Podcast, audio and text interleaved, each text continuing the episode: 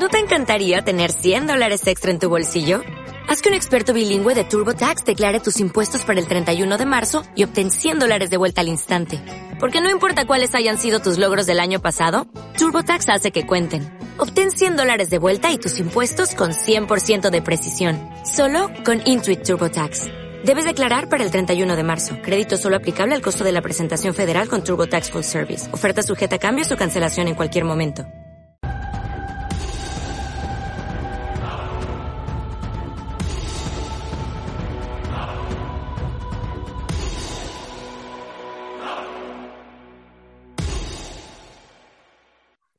Soy Mario Cerdeño de los lunes seriéfilos y bueno, aquí casi cerrando el año tengo el placer de hablar con Yasmina Buin, ¿qué tal? Por segunda vez, además. Madre mía, hace un año. Dicen que no hay dos sin tres, o sea que el año que viene seguro que cerramos el año con otra entrevista. Qué guay. Que, muy bien, muy bien, muy feliz. Bueno, te, estaba contando ahora y estoy en mi casita. Bueno, en mi casa, para mí mi casa es la de Vigo y siempre lo será. Eh, pasando unos días con las familias por, por Navidad y haciendo un pequeño paréntesis para luego seguir con todo lo que viene. Bueno, pues yo me alegro que estés muy bien y que y hoy vamos a hablar sobre todo porque ya tuvimos una primera entrevista tuya donde hablamos un montón de audiovisual y hoy vamos a hablar sobre todo de humor porque estás cargadita de trabajo y Sí. ¿estás lista? Sí, por supuesto. Totalmente lista. Como hoy el programa va a ser de humor, o vamos a hablar sobre todo del tema cómico, mi primera pregunta, aunque es difícil, ¿qué es el humor para ti? Mira, eh, el otro día me lo preguntó, me lo preguntó una, bueno, una amiga que, que me dijo, pero tú te sientes más identificada con el humor que con todo lo demás, ¿no? Es como, no es eso exactamente, es que muchas veces la gente me pregunta, porque claro, en mi faceta de monologuista, aparte de, la, de, de mi faceta de actriz y mi faceta de cantante, sale bastante a la luz la de periodista, ¿no? Que es la que tenía más olvidada hasta ahora. Y, y me preguntaban, ¿por qué, ¿por qué si has estudiado periodismo prefieres ser eh, cómica y actriz que, que periodista? Y la respuesta fue que además me salió sola, porque prefiero contar verdades disfrazadas de mentiras que mentiras disfrazadas de verdades. O sea, para mí el humor es, eh, aparte de la cosa más sanadora del mundo, es, la, es, es un arma que te da la oportunidad de decir verdades como puños y que la gente se ofenda un poquito menos que si las dijeras en serio. Se van a ofender igual porque estamos en un momento en el que digas lo que digas, alguien se va a ofender seguro, ¿sabes? Pero, pero es verdad que cuando tú dices las cosas con ironía, o sea, la ironía, lo que llamamos los gallegos la retranca, ¿no? El sarcasmo, eh, eh, los chistes son, son una manera de, o sea, siempre, siempre encierran un drama. O sea, no hay ningún chiste en el mundo que no tenga de trasfondo algo, algo dramático, aunque sea la cosa más absurda del mundo. Van dos en una moto y se caen del medio. ¿Sabes? O sea, todos los chistes tienen un drama de trasfondo. Pero si tú lo contases en serio, la gente diría, hostia, deja de darme la chapa. ¿Sabes? Pero cuando lo cuentas con una sonrisa en la cara y de quien te ríes sobre todo, que yo creo que es la clave, es de ti mismo, porque yo creo que al final los cómicos tenemos que currárnoslo y en vez de recurrir al caca, culo, pedo, pis y jaja, tenemos que, tenemos que reírnos de nosotros mismos porque es cuando la gente empatiza, ¿sabes? Si yo me estoy riendo de algo que me ha pasado a mí toda la vida y hay alguien en el público a que también le ha pasado, va a empatizar mucho más conmigo y se va a reír mucho más que si me pongo a reírme del que está en la segunda fila, que no viene a cuento, ¿sabes? Es que además el periodismo es un poco, ya, también un poco cómico, ¿no? A, a veces, ¿no? Este- durante este tiempo, ¿no? Pero si yo leo titulares del mundo y titulares del mundo today y a veces tengo que leer dos veces de cuál es, porque no sé si es de uno o del otro. ¿sabes? Total, es que es así, ¿eh? Por eso digo que, la- que el periodismo está un poco cómico últimamente, ¿no? Bueno, últimamente, estos últimos años, ¿no? Y, Totalmente. y tú lo has dicho un poco antes porque la comedia creo que se ha vuelto un poco básica, ¿no? Para, para, para, no sé, para lidiar un poco con esta vorágine, ¿no? Que, en la que estamos inmersos ahora, ¿no? De, problemas, de, de volcanes, de, todo, ¿no? Eh, yo creo que es, fundamental y la prueba está en que aquí pasa cualquier cosa, que han pasado unas cuantas, cualquier drama, y aparece antes el meme que el drama en sí. O sea, está pasando la cosa y ya hay 20 mil millones de memes. Yo desde la pandemia, o sea, ya lo sabía, pero desde que empezó todo lo de la pandemia y todo el rollo, estoy súper sorprendida con la cantidad de gente graciosísima que está en su casa, que no se dedica a la comedia ni nada, pero hay gente que está en su casa y se le ocurren unas coñas, unos memes, unos gifs, unas cosas que yo digo, hay mogollón de gente súper ingeniosa, porque yo creo que los momentos malos agudizan el ingenio. Y es nuestra vía de escape y es nuestra manera de, en vez de ponerte a llorar, que total, que vas a arreglar llorando, dices, bueno, pues mira, me voy a reír, que al final es lo que nos queda, ¿sabes? Es que, es que como tú has dicho, yo creo que la comedia tiene ese punto sanador, ¿no? Totalmente, totalmente. Yo creo que los cómicos eh, tenemos la suerte de que nos subimos al escenario eh, a contar las mismas cosas que le contaríamos al psicólogo pagando. Lo que pasa que en este caso nos pagan a nosotros, ¿sabes? que es como... Soy una manera... me sale redonda la jugada. Un psicólogo un poco más eh, lo que nos podemos permitir, ¿no? el humor, por lo menos, ¿no? Y, Totalmente. yo te he visto particularmente en directo. Y bueno, una pregunta para mí muy importante y sobre todo porque me parece curioso este proceso. ¿Cómo, cómo es el proceso de, para ti de crear un monólogo? Pues mira, para mí, yo creo que esto no es, o sea, seguramente si le preguntas a otros cómicos te dirán otra cosa, porque mm, cada maestro yo tiene su librillo y sobre todo porque para mí esta es la cosa en mi vida que ha surgido más de manera natural y yo creo ¿Ah, que por eso ha salido bien. Sí, no estaba pensado. Igual que yo, yo cuando me puse a hacer vídeos mm, parodiando a Ayuso y luego parodiando las noticias en general y luego y mojándome como me mojo yo siempre. No lo hice con intención de ser graciosa ni, ni que la gente me viera y se riera, lo hice con la intención de desahogarme yo. De decir, yo necesito hacer algo para reírme de toda esta situación porque es que yo era, llegó un momento que yo veía Twitter o, veía el, telediario o leía un periódico y decía, están de coña, ¿no? O sea, mi sensación constante era de, eh, nadie se está dando cuenta de que esto es ridículo, lo que está diciendo este ser uno u otro o el de la moto, me da igual, no estoy hablando de nadie en concreto ahora, ¿eh? ¿eh? La única manera que a mí me quedaba para desahogarme y no salir a la calle a, mm, no sé, mm, incendiar cosas, porque no, no, es mi estilo y no va conmigo, era hacer vídeos y, descojonarme yo sola conmigo misma. Lo que yo no pensaba fuera que le, hiciera, le fuera a hacer gracia al resto del mundo. Esa fue la sorpresa, ¿sabes? Entonces, cuando vi que empezaba a verlo tanta gente y a compartirlo tanta gente y la gente a pedirme vídeos, a pedirme vídeos, a pedirme vídeos, yo que llevo toda la vida escribiendo, pero no me había atrevido nunca a escribir nada para mí misma y que, soy eh, una absoluta enamorada de la comedia, ¿no? A, todos a los actores se nos llama cómicos tradicionalmente como gremio, yo lo soy de verdad, o sea, quiero decir literalmente, ¿no? Dije, ¿por qué no? Y hablé con una buena amiga, que es una comicaza que lleva ya unos cuantos años en esto y le va guay, que es Bianca Kovacs. Mira, a esa te la recomiendo y luego te recomiendo a otra. y, y, me, y me dijo, ¿quieres hacerlo? Pues hazlo ya. Y yo, pero Bianca, escríbela ahora. Tú funcionas diferente, o sea, porque normalmente la gente, cuando empieza a hacer stand-up, escribe 10 minutos, los prueba, luego escribe otros 10, los va probando, tal, no sé, no sé cuántos, y al cabo del tiempo, cuando va probando y tal, se hace la hora entera, pero yo, como no soy un ser normal, pues dije, venga, voy a hacer la hora entera así del tirón. Y si me caigo, me caigo con todo el equipo por el precipicio, pero, pero medias tintas las justas, ¿no? Y jamás pensé que fuese a funcionar tanto. ¿Ah, y yo creo que ha funcionado tanto porque me he subido al escenario por primera vez en mi vida a hacer lo que me da la gana.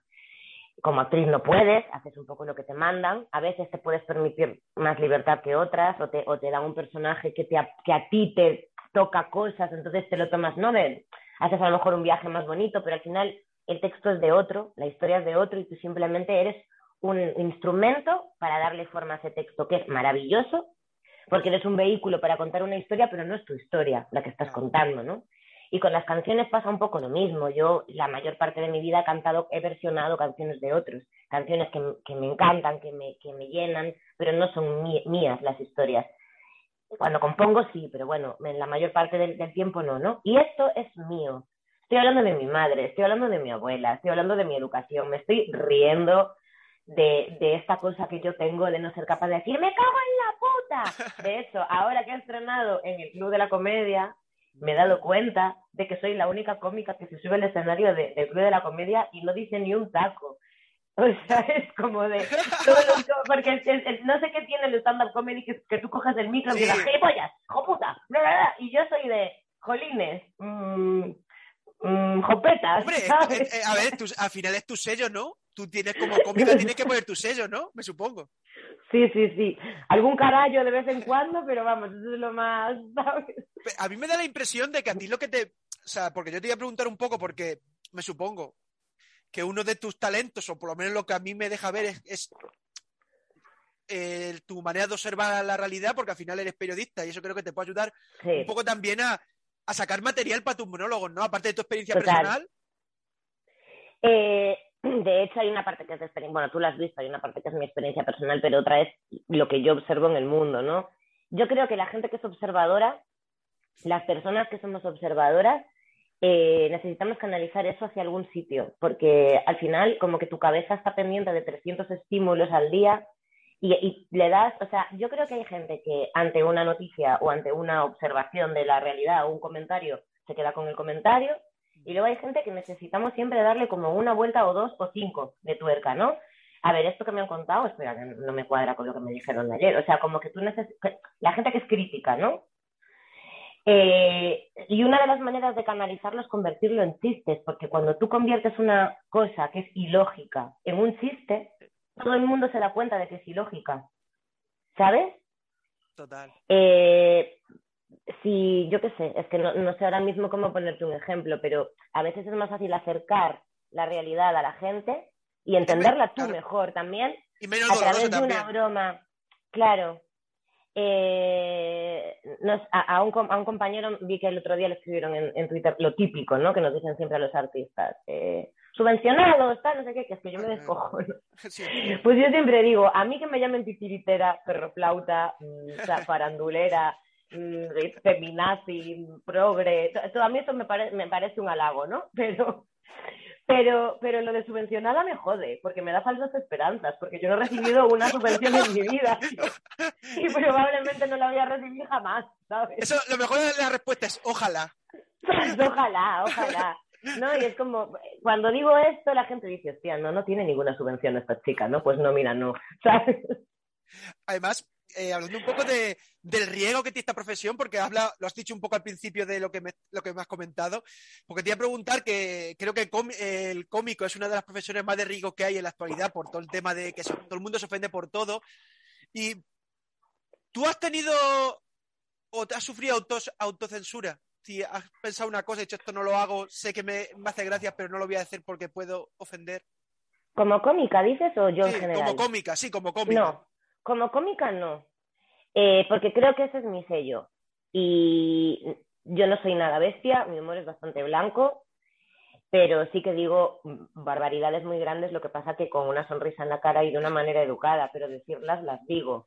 Lo que sí hago a veces, y se podría considerar autocensura o no, no lo sé, es que según el sitio en el que esté, en el que esté, hago unas partes del texto u otras. O sea, yo tengo más material que para una hora. Yo tengo material a lo mejor para dos. Entonces, en mi show, el que tú has visto, yo digo lo que me da la gana y hablo de lo que me da la gana. Y sí que he visto alguna cara de circunstancias de vez en cuando con algún comentario en concreto, pues tiro para adelante porque no se le puede gustar a todo el mundo, ¿no?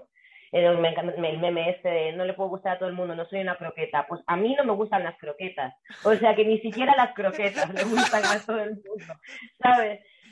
Pero cuando, o sea, pues si tú vas a un sitio con, con, concreto, que sabes que estás contratada para algo en concreto y que el tipo de público que va a venir, a lo mejor, pues, es de una edad en concreto, un target, ¿no? De, público que a lo mejor, pues, hay ciertas cosas o que no las va a entender o que no está tan puesta al día o incluso que les puede llegar a ofender, tampoco pierdes nada por ese chiste no hacerlo ese día y ya está. Ahora, tanto como autocensurarme, no. Lo que sí estoy haciendo, ya yo a nivel personal, es a veces no abrir melones que sé, que diga lo que diga y haga. Hay temas que tú, por muy sensato que intentes ser, por muy objetivo, por mucho que intentes los, eh, escuchar a los dos lados, es o conmigo o contra mí. Entonces, cuando intentas ser eh, no radical, que no es lo mismo que equidistante, o sea, no es, no es no me mojo, estoy de acuerdo con los dos, no, no, es yo me mojo y me posiciono, pero si este, este es el, el trozo, estoy aquí, no aquí, estoy aquí. Pero ¿qué pasa? Que te llueven hostias de este lado y de este, porque no se soporta ahora mismo es que... la, no, la no polarización, ¿sabes? Es como que todo el mundo tiene que estar o radicalmente a favor o radicalmente en contra de todo. Y yo no soy así. No me mola, porque creo que los extremos se, los extremos se tocan y yo eh, creo que precisamente con las cosas con las que estamos de acuerdo, sea política, social, eh, un colega, o sea, yo a la gente que quiero, es a la que le digo a la cara cuando se está equivocando. Si yo tengo un amigo al que quiero y yo qué sé, esta gente, yo por ejemplo, que cuando se emborracha tiene muy mal beber y la lía y se pone a discutir con todo el mundo, yo le tengo que coger y decirle, oye, Cari, ten cuidado porque es que lo estás haciendo mal, ¿no? A un desconocido que me cae mal, no tengo ninguna intención de decirle las verdades, no es necesario. Pues esto es lo mismo, precisamente, con los que tendríamos que ser más críticos, es con los nuestros. Con los políticos a los que somos afines, con los, con los gremios a los que somos afines, porque, porque así mejoramos. Si nos dedicamos a criticar solo lo que hace el contrario y defender lo indefendible si lo hace el nuestro, las cosas no van a cambiar nunca. Siempre vamos a estar divididos en dos bandos. ¿sabes? Es que por desgracia yo creo que estamos en esa época. En la época de, de, bandos, ¿no? Por desgracia, ¿no? Desde mi punto de vista, ¿eh? Siempre, no sé. Pero pasa con todo, ¿eh? Veganos, no veganos, eh, negacionistas, no negacionistas, vacunas, antivacunas. O sea, tú no puedes. Yo estoy vacunada eh, desde agosto con las dos vacunas. Y yo no juzgo a la gente que no se ha querido vacunar, y mucho menos sin escucharla primero. No voy a estigmatizar a nadie sin, o sea, sin escuchar. Yo ya he hecho lo que yo consideraba que tenía que hacer. Está hecho. Ahora tú haz lo que consideres que tienes que hacer tú. Yo puedo tener mi opinión, pero lo que no voy a hacer es insultarte o, ¿sabes? Claro, totalmente de acuerdo. Y es bueno, o sea, y en eso también está un poco el humor también, ¿no? Creo que sirve también un poco para, para ¿no? Para, para, hablar, no sé, para mostrar la realidad de otra forma también al final, ¿no? Que la gente la, la Y además, eh, hablando de comedia en, femenino, hay una cosa que nunca entenderé, porque como no entiendo muchas más cosas en este mundo, porque, porque ha habido ese, ese techo de, de, cristal con las mujeres en la comedia, es decir, por, por, ¿por qué les molesta a muchos que os dediquéis a ella, a las mujeres? Es que yo, o sea, no comprendo, no comprendo muchas cosas, ¿eh? Mira, yo, yo lo comprendo perfectamente. No es solo en la comedia. ¿Cuántos problemas estamos teniendo en el mundo a nivel laboral eh, las mujeres? Porque los que siempre han mandado, que son cuatro señoros en un despacho, no quieren dejar de mandar. O sea, yo no creo ni siquiera, fíjate, que sea nada personal. Lo que pasa que al que tiene el, nadie en la vida ha estado nunca en una posición de privilegio y la ha abandonado voluntariamente, en plan, a la ponte tu cariño. Nadie, nadie, ¿no? Pues esto es lo mismo, o sea, es un mundo que hasta durante mucho tiempo ha sido exclusivamente masculino, bueno, no exclusivamente, mayoritariamente masculino, como, como intérpretes y como público, ¿vale? Con un público mayor, mayoritariamente masculino y aparte venimos de una época en la que tú te llevas a tu pareja, el señor se lleva a su mujer a ver la función de comedia y ella no elige si es un humor que le gusta o no le gusta, ya va y punto. Y va quiero decir. Ahora las cosas afortunadamente están cambiando y hay más diversidad. Entonces yo ahora mismo lo que no entiendo son las excusas, porque me parecen ridículas.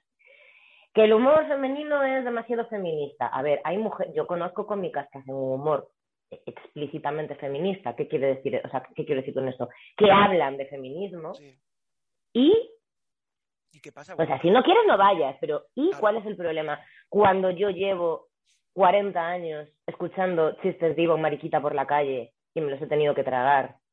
Eh, ¿No? Y, y, de tengo una novia que es una guarra, eh, mi mujer no folla porque le duele la cabeza. O sea, los típicos chistes de señoro y ahí hemos estado hombres y mujeres, escuchándolos. Y riéndonos. Hombres y mujeres. ¿eh? Y ahora no puede haber chistes de mujeres que también escuchen los hombres y además así algunos de paso aprenden algo.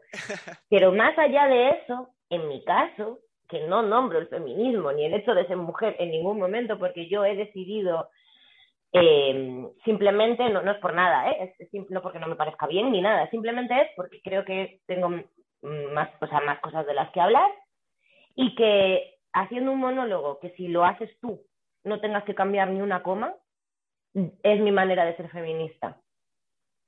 O sea, mi manera de demostrar que yo no soy diferente a ti, ni, ni falta que hace, ¿no? Es que mi texto tú lo coges y lo tienes que hacer mañana en un escenario y no tendrías que cambiar absolutamente nada, bueno, más que hablar en masculino en vez de en femenino, ¿sabes? Pero ya está.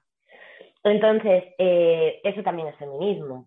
Es, mm, y, tampoco, y tampoco quiero que me contraten porque hace falta que ahora, ¿sabes lo que te quiero No te decir? conté que, que te contraten porque eres buena. Ya está. Como ser, yo ser todo. quiero tener las mismas oportunidades que todo el mundo y de hecho yo las estoy teniendo, ¿eh? Pero también es verdad que sería injusto que dijera, venga, está todo bien, no. Yo las estoy teniendo, punto número uno, porque Madrid, que a veces lo tomamos como referencia y no deberíamos, Madrid es diferente.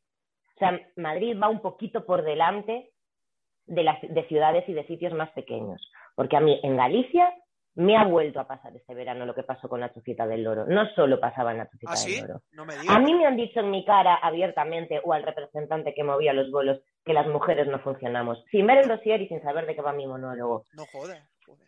Sí, entonces, y, mm, y luego, que hay gente que dice que lo que más me molesta de todo es que haya gente que diga que, que hay cómicas que están más verdes. Ya, es que tú escuchas a 400 millones de cómicos al día y algunos te parecen buenos y otros te parecen malos. Pero si chicas, pero si cómicas solo escuchas a tres y una es mala, te da la sensación de que somos regulares. Porque somos muchísimas menos, tenemos que currárnoslo muchísimo más para tener visibilidad. Y luego, que hay una cosa obvia, que es que yo, en La Bella y la Bestia, que, que hice 418 funciones, a la 200 podía hacer la coreografía y cantar la canción y pensar en la, li- en la lista de la compra, porque lo tenía rodadísimo, el, el- todo medido. Pues esto es lo mismo. Si a Pepe le contratan para hacer 300 bolos al año y a María le dan dos, Claro. ella nunca va a tener la oportunidad de tener el texto rodado y de...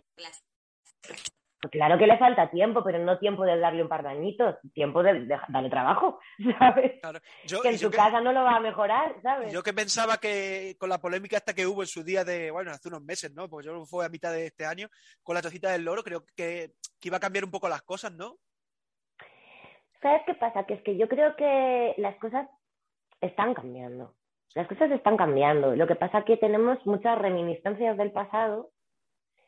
Eh, tú piensas que en el, y no lo digo para nada de una manera despectiva, pero más allá de los teatros de Madrid y tal, que ya te digo que eso es o sea, yo ahora mismo, eh, yo, me- yo estoy- voy a estar en tres teatros grandes de Madrid al mismo tiempo. Yo no puedo decir que se me está discriminando por ser mujer ni, ni, ni favoreciendo por serlo, no, o sea, a mí se me está contratando, yo voy haciendo, me van llamando, o sea, no, no, yo no noto hacia mí ninguna discriminación, ¿vale?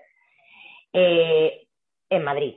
Ahora, eh, tú te vas a Galicia o a Andalucía o a Extremadura o a Murcia y al final, en la mayoría de los ayuntamientos, aparte de que esto lo voy a decir y a quien le parezca mal, lo siento, estoy un poco cansada de que le den cultura al que no saben qué darle.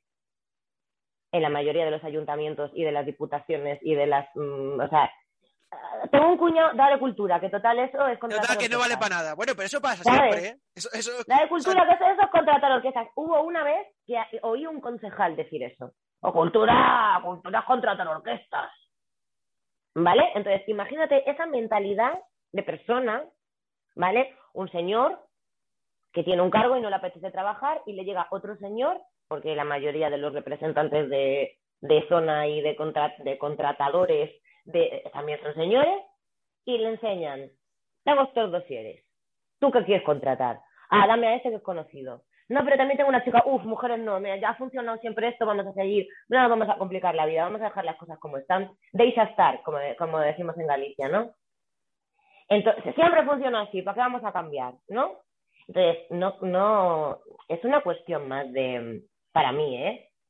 De mm, falta de, es que no, no sé qué palabra usar pero ah, falta de que. Para no decir lo que me estoy pensando.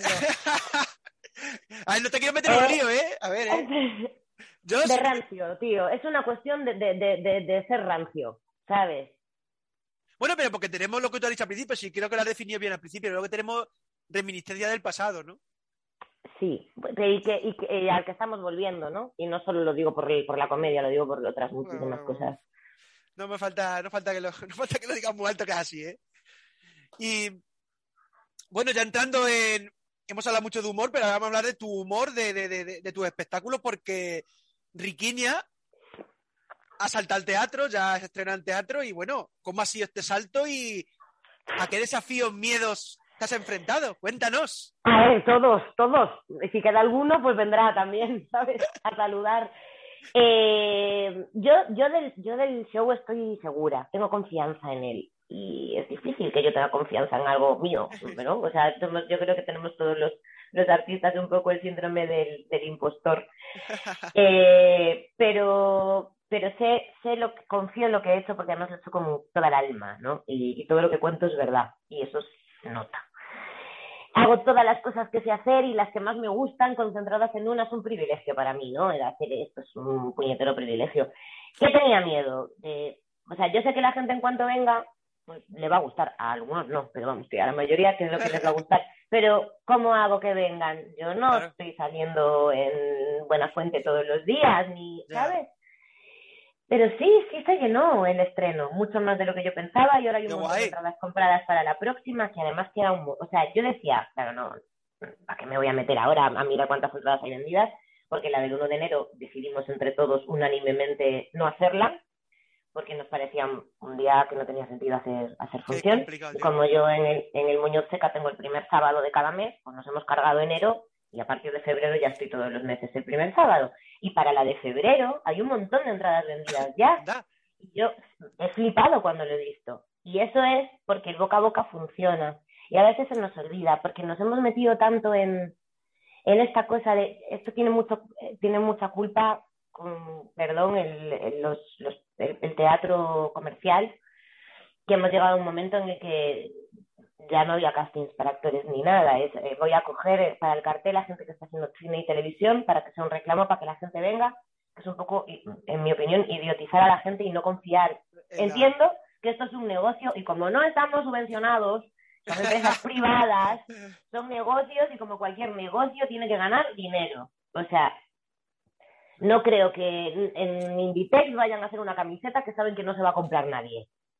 No, no lo hacen, estudian el mercado primero. Pues esto es lo mismo, pero yo de verdad que creo que si tú tienes, o sea, a veces hay que darle un poquito más de tiempo, pero yo creo que cuando tú tienes un buen producto, la gente habla, todo el mundo tiene un amigo que, y entonces ese amigo luego se lo dice a otro amigo, y así es como ha funcionado todo toda la vida antes de que nos metiéramos en esta cosa de que todo tiene que, que partir de la inmediatez, ¿no? Si no funciona de audiencia una serie al segundo día, me la cargo. Eh, si no si no tienes eh, un lleno el segundo sábado en el teatro, te desprogramo, que tengo mucha gente en la cola a la que programar. No te dan tiempo a crecer.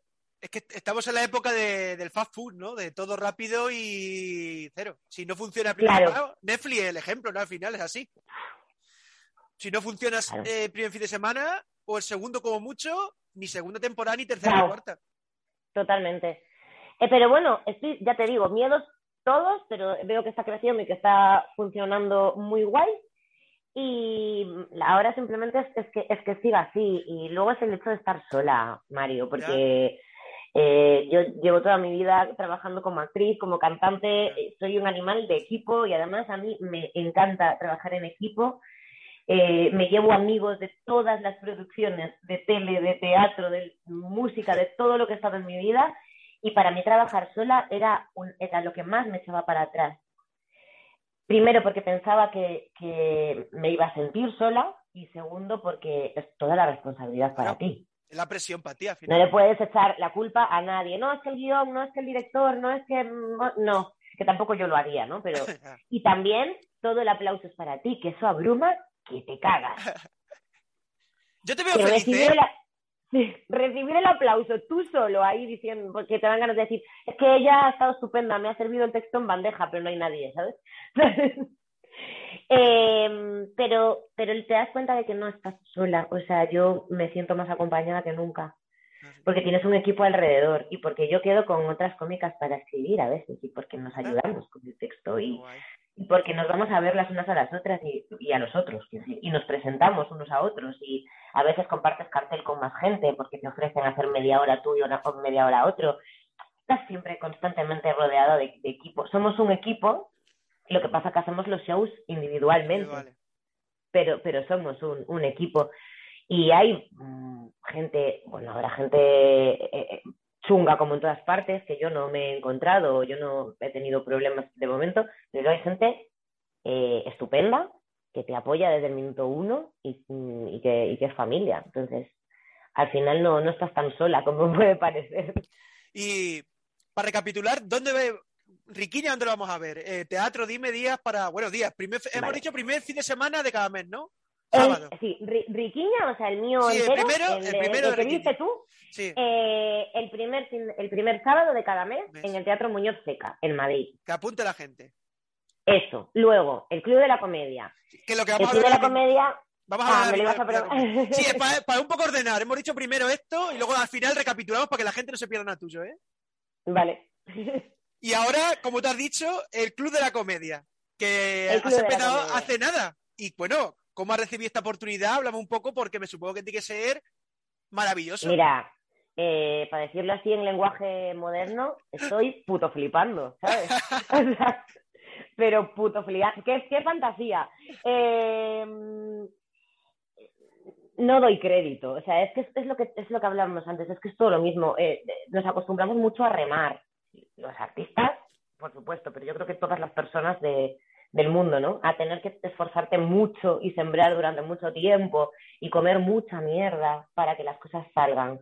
Qué Y cuando algo sale fácil y fluye y te sale a favor, bueno, para empezar es una señal de que es eso lo que tienes que estar haciendo y no otra cosa, ¿no? Que, que, que te focalices ahí, que te están diciendo sí, por ahí, ¿no?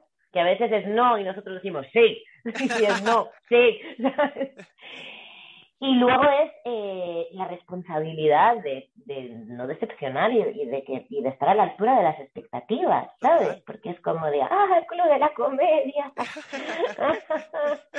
¡Qué escenario más grande! ¡Cuánta gente! ¿Qué hago yo aquí con Agustín Jiménez? Me cago en la leche. Pero cada uno tiene su público, ¿no? Y lo, a mí lo que me mola de- del, del concepto Club de la Comedia es que al ser cuatro cómicos y cómicas por noche, que vamos rotando, que siempre somos diferentes, que la presentadora, que, que en Madrid es, es Bianca Kovac, la, la chica que te decía antes, eh, es otro, tiene un estilo de humor totalmente diferente al que para empezar es rumana. Y, hace, y, y tiene esta forma de hablar, o sea, es, es total, ¿no? Y luego hay un- uno de Cádiz, y una de Barcelona, y uno de Valencia, y yo que soy gallega, y cada uno hace su estilo, hay gente que tiene un humor más bestia, hay gente que tiene un humor más blanco, hay gente que va más a- a- al chiste, chiste, chiste, hay gente que cuenta más historia, cada uno de su padre y de su madre y hay para todos los gustos. Entonces yo creo que eh, es garan tú compras un show que es garantía de calidad, porque no sabes a lo mejor que cuatro cómicos van a estar ese día, pero sabes que te vas a reír muchísimo. Y al final la gente sale contenta, incluso con los, muy contenta, incluso con los cómicos que no sabía quiénes eran y los descubre. Entonces está muy guay y, y ver a la gente reírse tanto con toda la mierda que hemos pasado, Total. que, que es una, una paliza de reír, como digo yo. El Club de la Comedia es una te- te- ven a pegarte una paliza de reír, porque como hacemos 18 minutos cada uno, no nos da tiempo a contar la historia de, Claro. de nuestra vida y milagros como, en, como en, la- en el show personal de Claro. cada uno. Es mucho más resume y vete a, a, a chistes, ¿no? Eh, y, y ves que la gente sale como de, ¡ah, cómo me he reído! ¡ah, qué bien me ha venido a reírme! Y es- está muy, muy guay, muy guay. Y en la, o sea, tú- esos 18 minutos es un poco la misma naturaleza que, por ejemplo, Enriquillo, nada más que más comprimido. Mucho más comprimido, claro, muchísimo más comprimido, pero sí, la esencia es la misma. Lo que pasa que hay muchas cosas que, que cuento en, en Enriquiña que aquí no me da tiempo a contar Claro. porque tendría que explicarlas y entonces te comes el tiempo, entonces hay que ir a las cosas que son más concisas. Es, es simplemente una manera diferente de contar. Es lo mismo, pero es una manera muy diferente, de, de es un código diferente. Y estoy rodeada de cracks y yo creo que en la vida estoy rodeada de maquinotes y en la vida hay que rodearse de maquinotes. Yo siempre digo que prefiero estar con gente mejor que yo, que así Hombre. me pongo las pilas y, y crezco, ¿sabes? Y de todo se aprende al final, ¿no? De los mejores aprende siempre. Por Yo te veo, supuesto. o sea, yo te veo contenta y creo que es una oportunidad para ti. De que estás ahí es porque te lo mereces. Ya está. Gracias. Qué majo. Y bueno, ahora dime la fecha o cu- cuándo la gente puede ir a verte al Club de la Comedia. Claro, esto es más complicado, porque mm, nos van diciendo las fechas mes Ah. a mes. Bueno, Sé que yo estaré el 23 de enero, que es domingo, ¿vale? Porque alguien, porque también, está- o sea, estamos en Madrid, estamos los sábados por la noche en el Apolo y los domingos por la mañana en el Calderón. Y vamos rotando. Entonces, el mes que viene me toca, el 23 de enero, domingo, eh, a las doce y media, en las en, los Bermús del Club de la Comedia. Con la, resaca del, con la resaca del sábado de la cabeza. En los Bermuses, sí. Y luego tengo otra en Barcelona, pero no sé la fecha todavía. Bueno, pues que la gente esté pendiente de las redes sociales del Club de la Comedia y las tuyas, para que se entere. Pero que pues, sobre todo la gente de Barna, que, que no paran de preguntarme por redes, ¿cuándo vienes a Barcelona? ¿Cuándo vienes a Barcelona? ¿Cuándo vienes a Barcelona? Pues voy a Barcelona. No sé cuándo, pero voy, en enero voy a Barcelona. Tiene gente, o sea, me acuerdo que una vez hablamos, una vez que cuando fui a verte a, Madrid, que yo creo que la gente te quiere un montón, ¿eh? tiene gente que te quiere un montón, ¿eh? La gente que me... Eh, yo hay una cosa de la que estoy súper orgullosa. Hay gente que tiene hordas y hordas de followers, ¿no? Yo no, ¿vale? No, ni la que hace, no, no quiero ser influencer ni nada de eso. Pero yo lo que sí noto de la gente que me sigue, que además mucha empezó por las series, o sea, tanto por Acacias como por Amar, es que me siguen a muerte. Es gente súper fiel, que me siguen en todo lo que hago y sobre todo lo que, lo que me hace sentirme orgullosa, porque digo algo tengo que estar haciendo bien, joder, es que son buena gente, tío. Soy buena gente. O sea, gente que no es conflictiva, que no se le va a la olla, súper respetuosa con mi intimidad, eh, que, no tengo a nadie jamás que se haya pasado de la raya nunca, eh, que, que me da la sensación de que me siguen también por mis opiniones, no solo por mi trabajo, y, me, me, siento como súper respetada. Y hay gente que, tú lo sabes, que se ha venido de Zaragoza o de Valencia o de Cantabria a verme a mi show a Madrid, que es como, pero si os va la olla. O sea, gracias, ¿sabes? Em, de hecho, sea, tú sabes que hay una persona que ha venido dos veces ya desde Valencia. Sí, sí, ya, ya, ya lo sé, ya lo sé. Eh, que le quiero mandar un beso enorme desde aquí. muy, muy, muy, muy, muy grande. Y, y eso, que hay gente que yo ya casi la considero amiga, Mario, porque es que es todos los días hablar por Twitter, todos los días hablar por Instagram, todos los días eh, cuando tú tienes una opinión que a lo mejor es como más que te sientes hasta tonta porque dices, ¿qué estoy haciendo yo aquí intentando buscar la paz en el mundo? Si aquí la gente lo que quiere es darse de hostias, ¿sabes? Y tienes gente que te dice, piensa como tú, gracias porque nos estás dando voz a la gente que pensamos como tú y no sé qué, y gracias por mojarte y decirlo con educación, es como, a lo mejor no estoy tan loca y los locos son otros, ¿sabes? Total, total, total. Y además, eh, otro de los grandes espectáculos donde vamos a ver durante este 2022, eh, aparte de y el Club de la Comedia, es Spanish Revolution. Eh, bueno, y ¿qué es Spanish pues Revolution? Pues es una cosa que vamos a estrenar el 28 de enero en el Teatro de la Latina si no nos meten en la cárcel antes de empezar. Eh, yo espero que no te metan. No. Yo voy a sacarte, ¿eh? Si te meten, te, voy, te, voy, a contar cosas, ¿eh? Te voy a, que sepas que es la primera entrevista eh, en la que voy a contar cosas del show. Venga.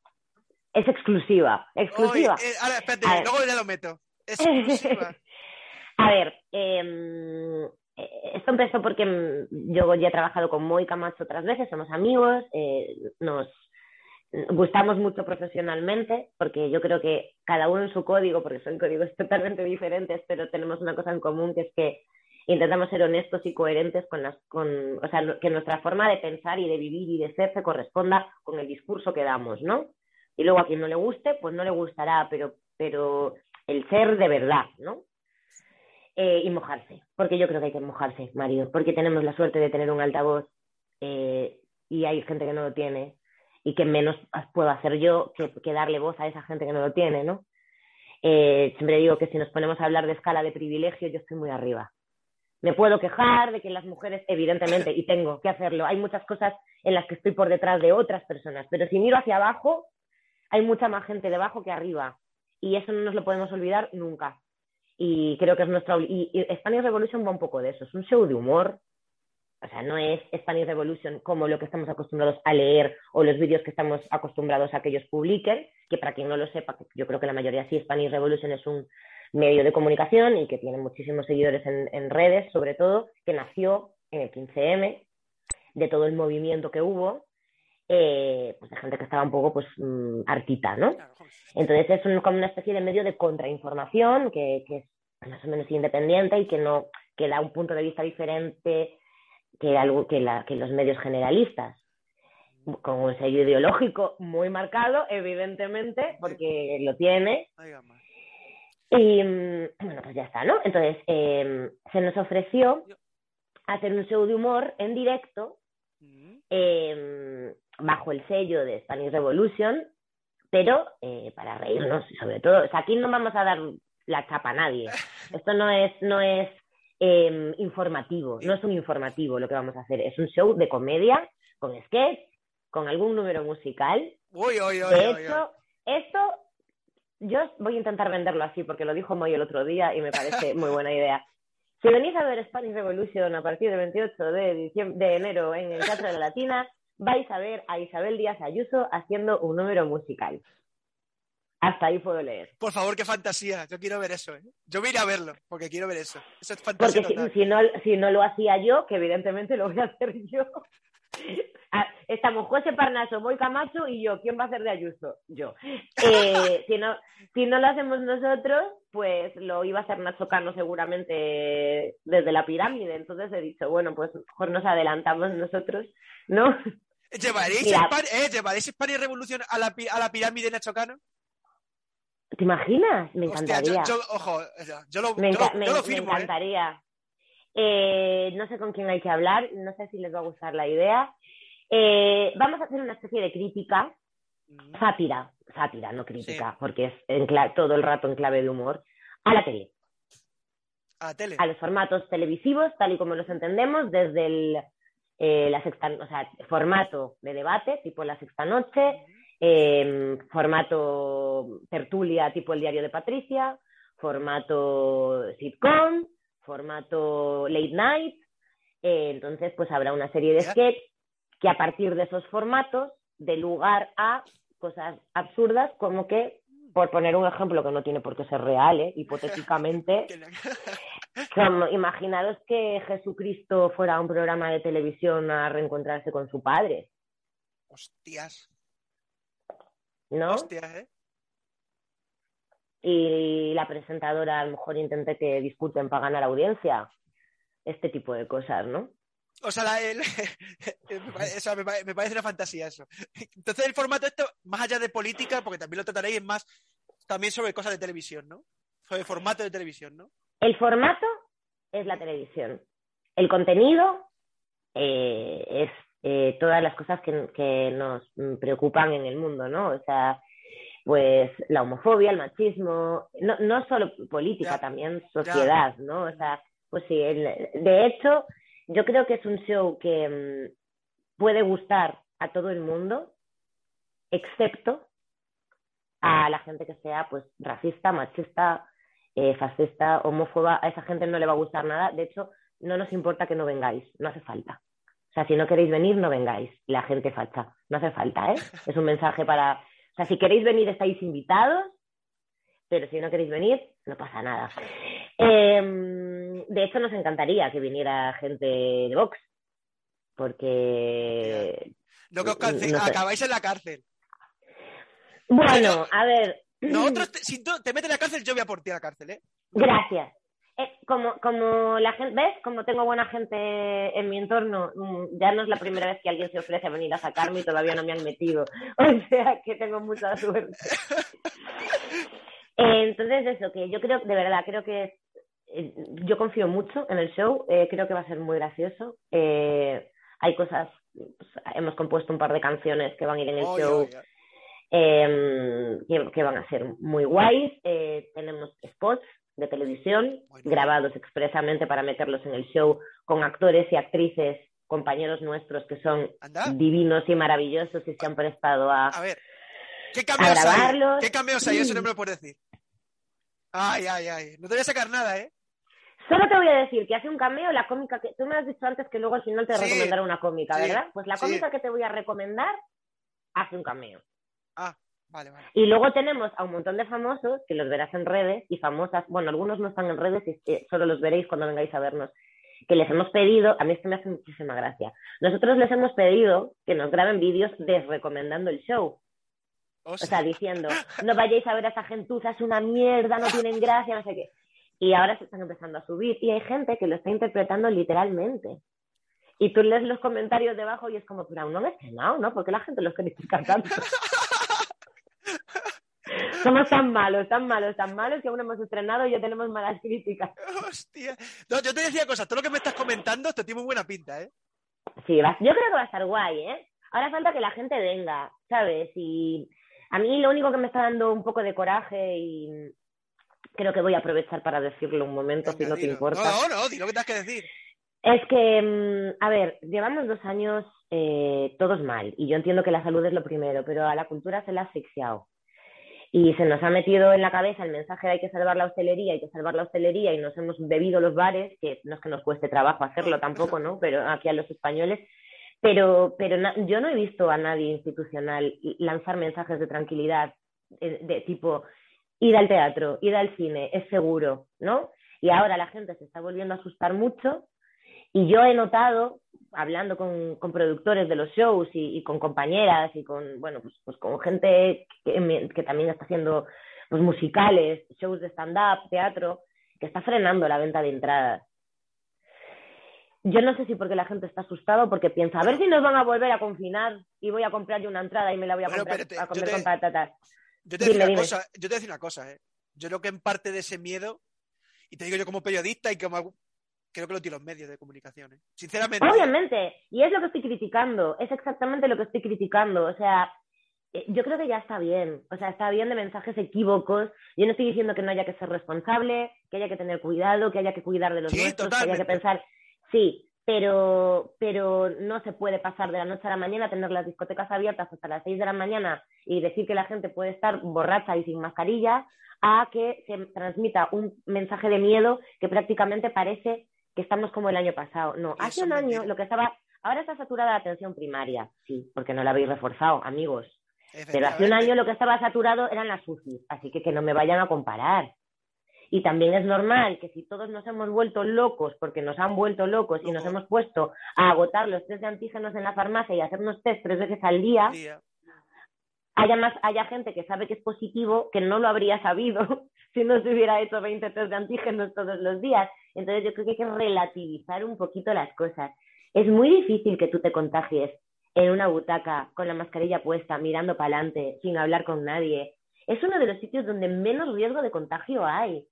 Y yo necesitaría, como parte de un gremio enorme y de una industria, que es la cultura, aparte de muchas cosas para el coco que son importantes por parte de la cultura, también es una industria, una industria privada, igual que hay que salvar el, sector de la hostelería, pues eso también es una industria que echo de menos que tanto los medios de comunicación como los políticos salgan a decir, señores, señoras, mm, igual que se van a comer un pincho de tortilla, pueden ir al teatro, están ustedes seguros. ¿Sabes? Entonces, me da miedo que ahora que estamos volviendo a levantar la cabeza después de dos años de asfixia, donde se nos ha ignorado por completo, además, eh, están los, los musicales, del esfuerzo de inversión que ha tenido que hacer esa gente para volver a levantar proyectos de 60 personas en el escenario, 40 músicos en el foso, no sé cuántos técnicos. ¿Sabes qué cantidad de pasta es eso? No, no, y eso no se puede sostener sin un 100% de aforo. O sea, tendrían que volver a cerrar. Yo me puedo permitir un 50% de aforo, ellos no. Entonces, eh, yo lo que pediría es que, es que, se, es que se, se diga bombo y platillo y que se, y que se, se hable abiertamente de que ir al teatro es seguro, de que ir al cine es seguro y de que es necesario. Lo que pasa es que lo que vende es otra cosa. Al final los medios vende otra cosa que influye en que la gente no vaya al teatro porque tiene miedo, porque no vaya a X sitio porque se cree que se va tal. Entonces yo creo que en parte es culpa de los medios y creo que en parte de todo esto es que los medios, como al final viven de los clips, llama la atención una noticia fatídica, que a veces es mentira, que datos eficientes de que la vacuna funciona. Totalmente. Y eso es una putada, pues, pues lo dice, porque la gente tiene miedo, empieza a entrar la paranoia, porque ya tenemos la cabeza medio oída, desde todo esto de la pandemia, todo esto del confinamiento, si encima ya nos vuelven a meter miedo, la gente lo tiene. Claro, claro. Es un problema, un problema para todos. Y retomando un poco el tema de, de este show nuevo que creo que tiene muy buena pinta porque vas a cantar y me supongo que también te disfrazarás, ¿no? De Ayuso.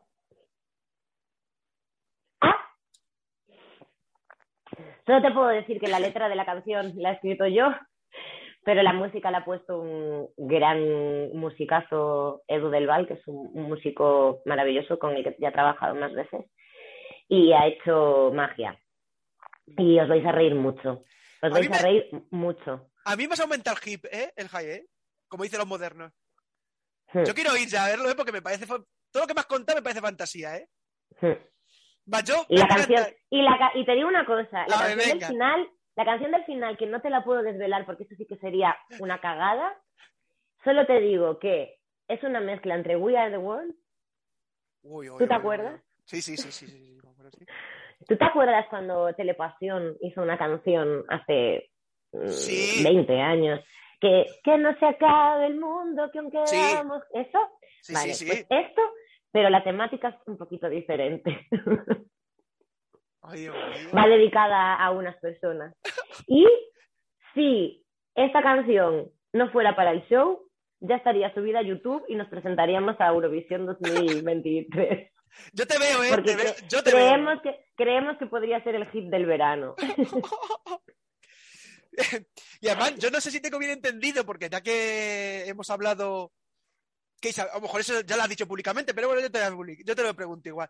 Porque eh, creo que a ti Isabel Ayuso te, te sigue en Twitter, o, o- o lo tengo yo mal entendido esto. Sí, además lo cuento mucho porque algún día me va a dejar de seguir. Y entonces No, voy a no, tener Le hice un pantallazo para que quede constancia de que algún día me siguió. El- Y el otro día lo miré por curiosidad porque estaba hablando de esto con unas amigas y me sigue siguiendo. Yo tengo dos teorías. Una es que no se ha dado cuenta. Posiblemente. pues. Seguía mucha gente. O sea, supongo que sus Claro. redes las llevan pues, sus- sus- su equipo de comunicación, ¿no? Evidentemente no lo lleva ella. Puede ser que no se hayan dado cuenta, lo cual sería muy triste porque a mí me hace mucha ilusión que me sigan.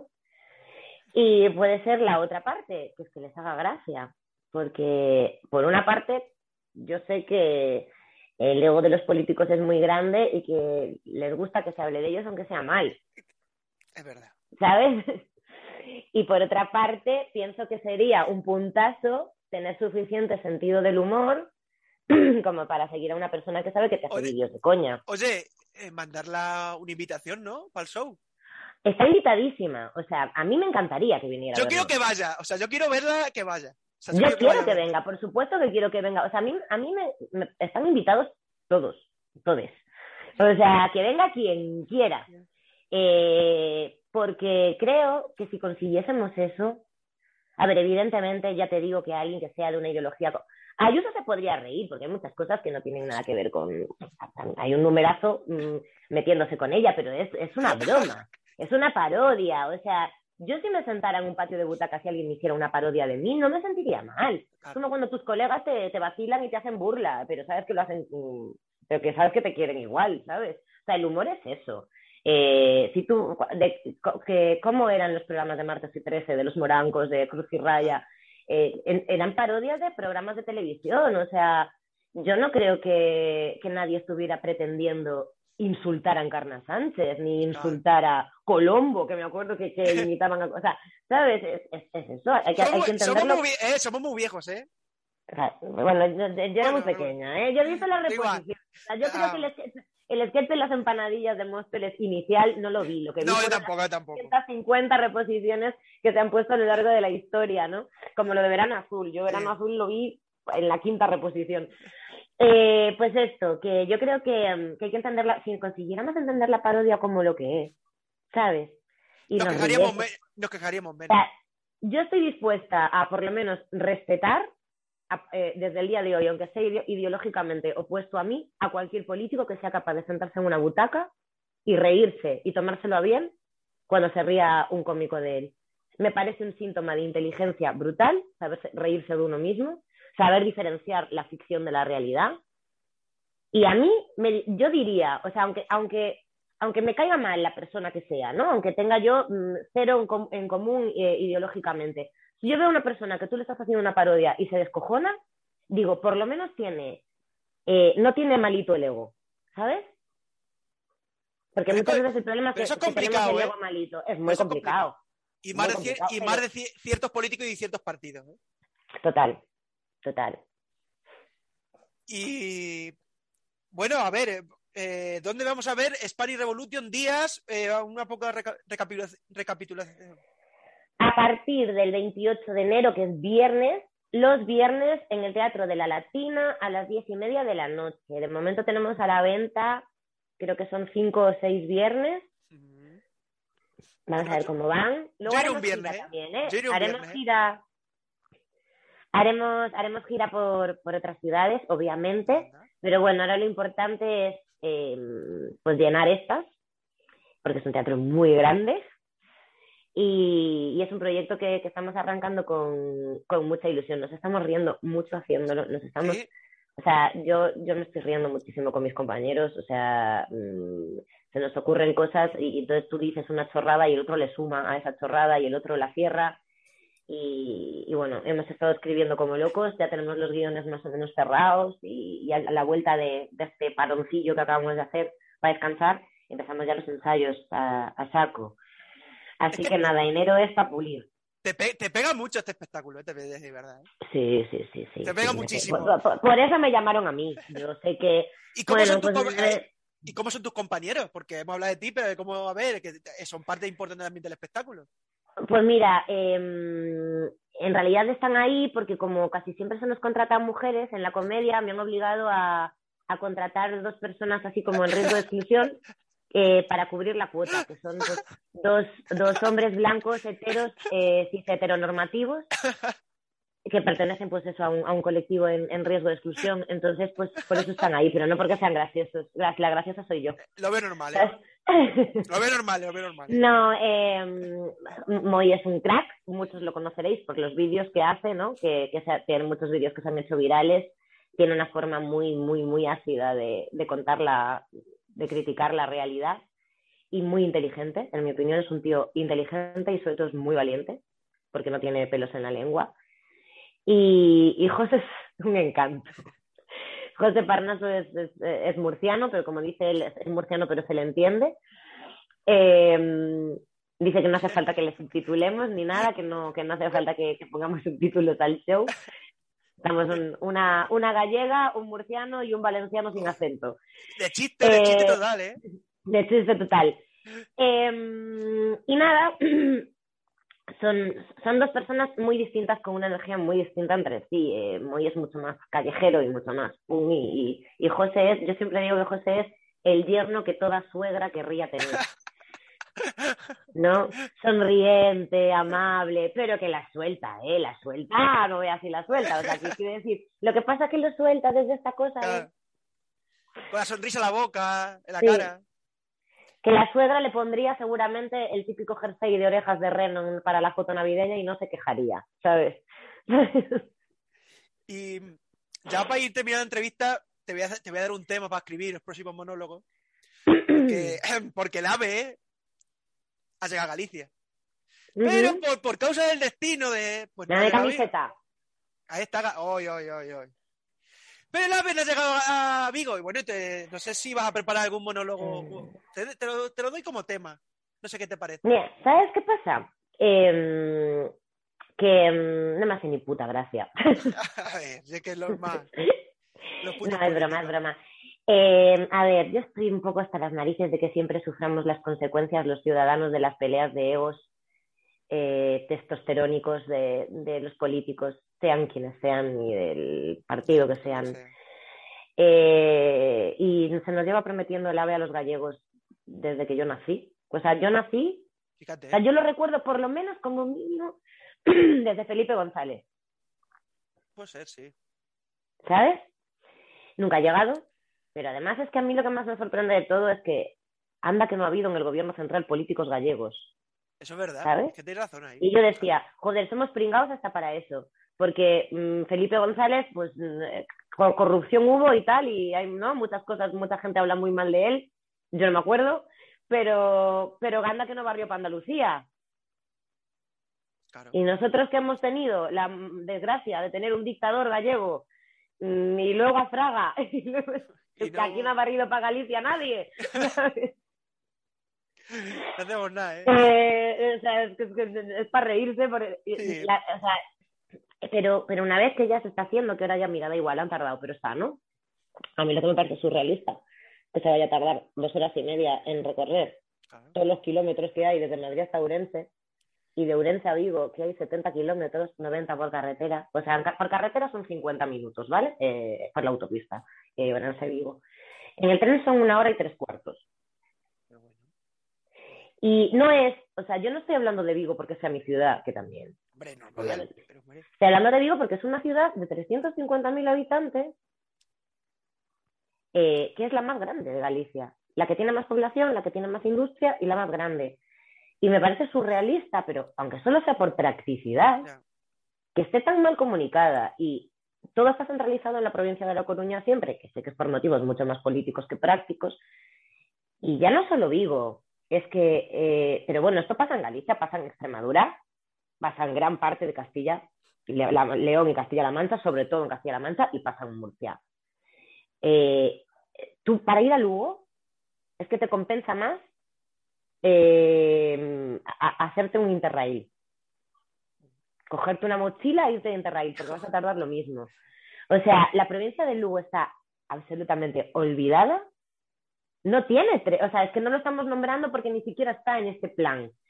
Y a mí me hace mucha gracia lo de los que en Galicia hay mucha montaña, claro, de Peñaperros es un valle, ¿sabes? Ya no. Sí, o sea, es como que no, no, o sea, siempre estamos, o sea, estamos como sufriendo las consecuencias de, de, de, luchas estúpidas, de si en el gobierno central está uno diferente al que está aquí, entonces no, pero si es que está aquí se lleva mal con el de la Junta, pues no, porque para Vigo no va nada, porque a Abel Caballero le cae mal, porque es del PSOE, ¿sabes? Y porque la capital es, es, una cosa absurda y yo creo que, ya no en Galicia, toda España tendría que estar bien comunicada por dentro. Totalmente. Es que debería ser así. si no, yo me estoy quejando de Vigo porque es, pues estoy Claro, pues bueno, porque, porque, tú eres de Vigo. Pero yo no, pero no lo digo por mí, tío, lo digo porque es una ciudad, o sea, perdón, eh, Galicia es una comunidad autónoma en la que el rural es imprescindible. De hecho, me he puesto esta camiseta posta. Eh, el rural es imprescindible y hay muchísima gente que vive de la agricultura, de la ganadería, de, o sea, y, eh, no tienen buena comunicación con, con, las ciudades, ni con los otros pueblos, ni con las otras aldeas. Entonces estás condenando siempre al rural. Las autopistas son carísimas, eh, los trenes están mal comunicados. Y es que tú hablas de, de, lo rural justo cuando está el debate este de la España vacía. Claro. Pero ¿cómo no va a estar vacía? ¿Cómo no va a estar vacía? si, tú no tienes si tú no tienes oportunidades de ganarte bien la vida y de tener en, donde vives, pues te tienes que ir. ¿Sabes? Pues es el hecho que hay. O sea, igual que, igual que lo de, las, de las ciudades más pequeñas para ciertas profesiones no tenemos que ir a Madrid y a Barcelona, pues... Eso es lo que hay. Pues claro, eh, pero, pero no tendría que ser así. No tendría por qué ser así si estuviera Bien hecho, tú puedes vivir en una aldea si tardas 10 minutos en llegar a la ciudad más cercana, y no tienes que pagar 20 euros de peaje o dar la vuelta al mundo en el tren. Entonces sí puedes vivir en una aldea sin problema. Y bueno, eh, hemos hablado de cantar y bueno, ¿sigues teniendo la ilusión de, ir a tu cara me suena alguna vez? Hombre, pues si lo digo todos los días en el show, lo dije hasta en el Club de la Comedia el otro día preparando invitaciones nuevas para que, para que no piensen que solo es Marta Sánchez. Por favor, queremos verte ahí, queremos verte. Marta Sánchez, Marta Sánchez en la gala 1, Marta Sánchez en la gala 2. Marta Sánchez. Impulsadora, Marta Sánchez.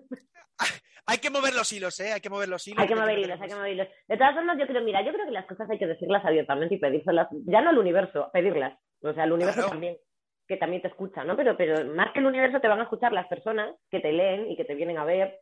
Y que yo siempre digo que tenemos mucha vergüenza a veces de decir las cosas en plan, a ver qué se van a pensar.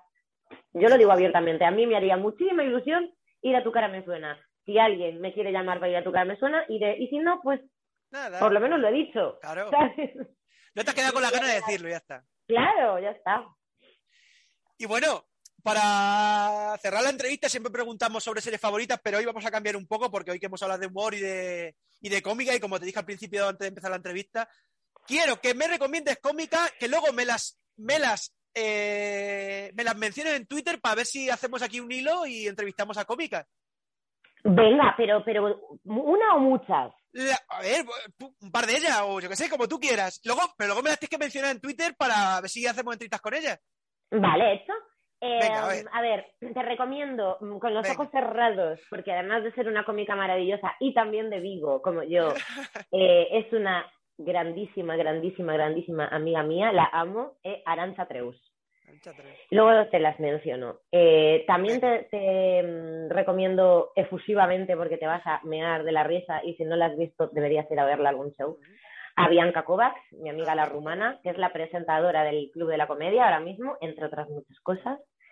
Y, y tiene un humor muy diferente al mío, súper diferente al mío, pero es eh, maravilla. O sea, es muy guay.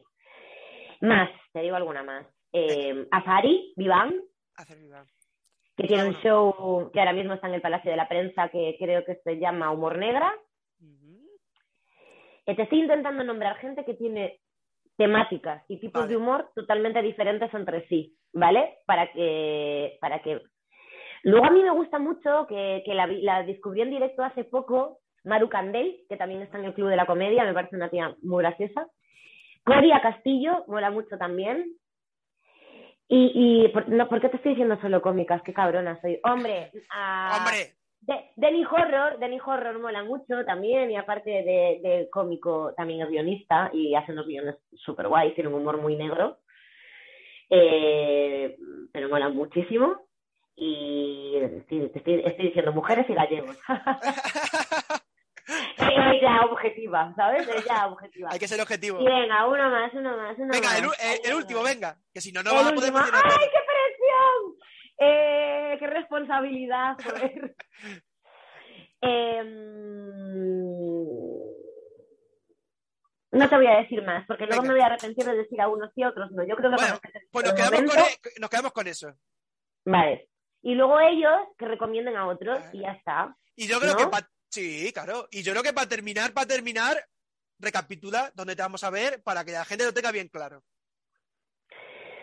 Vale, me vais a ver dos puntos. Vale, en- eh, hablamos ya a partir de enero. Eh, el primer sábado de cada mes, con mi show, Riquiña, en el Teatro Muñoz Seca de Madrid, independientemente de todos los bolos fuera de Madrid que me van a ir saliendo y que os, iré poniendo en redes. Venga. Pero eso es fijo ya durante todo el 2022.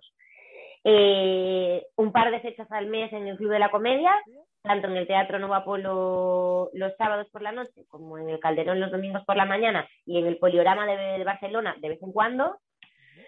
Y a partir del 28 de enero, Spanish Revolution Live Show en el Teatro de la Latina, eh, los viernes a las diez y media. Y creo que lo he dicho todo. Qué ganas, qué ganas de verte en España Revolution, ¿eh? Tengo ganas yo de hacerlo ya, o sea, es como de parirlo. Yo creo que necesitamos parirlo, pero bueno, que luego ya, una vez parido, también irá creciendo, porque hay una parte que es variable. La primera parte del show es, es más de actualidad y vamos a ir cambiándolo según las cosas que hayan pasado cada semana. Mm, guay, guay. Esto Como si fuera un, como si fuera un programa de Sí, un, sa- un Saturday un Saturday Night de esos, ¿no? Claro. Así que nada, un poquito de todo tendrá el show. Pues ha sido, de nuevo, no sé, esto me gusta incluso más que la primera vez. Dicen que las segundas partes no son buenas, pues en este caso sí. ¡Ole! Sí, a mí también, pero, pero ya nos conocemos más. Nada, Claro. yo quería darte las gracias porque siempre estás eh, apostando por, pues, por eso, por, por los actores, las actrices, por dar visibilidad a gente que a lo mejor no es necesariamente la más famosa del mundo y hace mucha falta cosas como la que haces tú. Y, a- y mandar un beso muy grande a toda esa comunidad de gente que tengo en, en Twitter y en Insta, eh, que, que son un amor y que las amo profundamente. Pues de aquí, A las ta- Adminers, Riquiners, las riquiñas. las Riquiners. Pues, pues eh, no sé, muchas gracias eh, por tus palabras, muchas gracias siempre por, no sé, tratarme tan bien y por, y por querer venir a hablar. eh, no sé, sabes que tienes las puertas abiertas de, tu- de esto cuando quieras, cualquier cosa. Me llama, oye Mario, vamos a hacer esto, vamos a hablar. Venga. Vale, eso está hecho, te cojo la palabra. Y bueno, desde aquí a todo el mundo que, oye, que le guste muchísimo esta entrevista, que a mí me ha encantado hablar de, de humor y de comedia, porque siempre hablamos de serie y de cine y esta vez ha sido un poco más especial y me ha, me ha encantado mucho hablar contigo, porque se puede hablar de todos los temas posibles y por haber. Y mucha suerte, sobre todo, en estos shows que yo iré, Muchas gracias. quiero ir a verte, por lo menos el de Spanish Revolution quiero ir, eh, que tengas muchísima suerte. Muchas gracias. Bueno, ya te iré contando y además, como estamos en contacto siempre por, Claro. por, por redes, te, te vas a ir enterando, pero vamos, que yo quiero confiar en que va a ser un muy buen año el 2022. Espero que no solo para mí, espero que sea un buen año Para para, todo. para Para la cultura, ¿no? Y, y para la cultura en concreto, sí. Así que bueno, desde aquí nos despedimos de todos. Un besazo muy grande a todos. Un beso.